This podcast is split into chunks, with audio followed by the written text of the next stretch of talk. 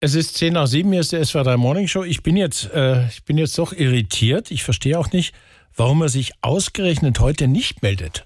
Ja, dann, dann, dann ruf eben ich an. Ja, können wir doch machen, ja.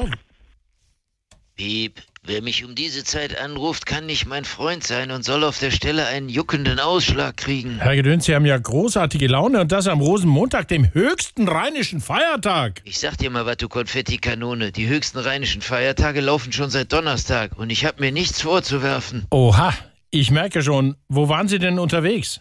Köln Ja und?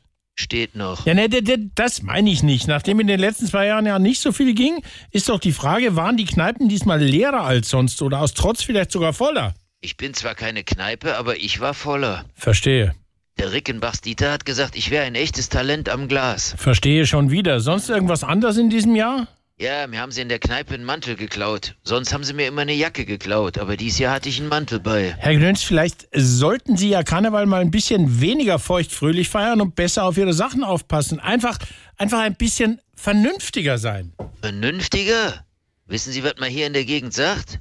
Vernünftig ist wie tot. Nur vorher.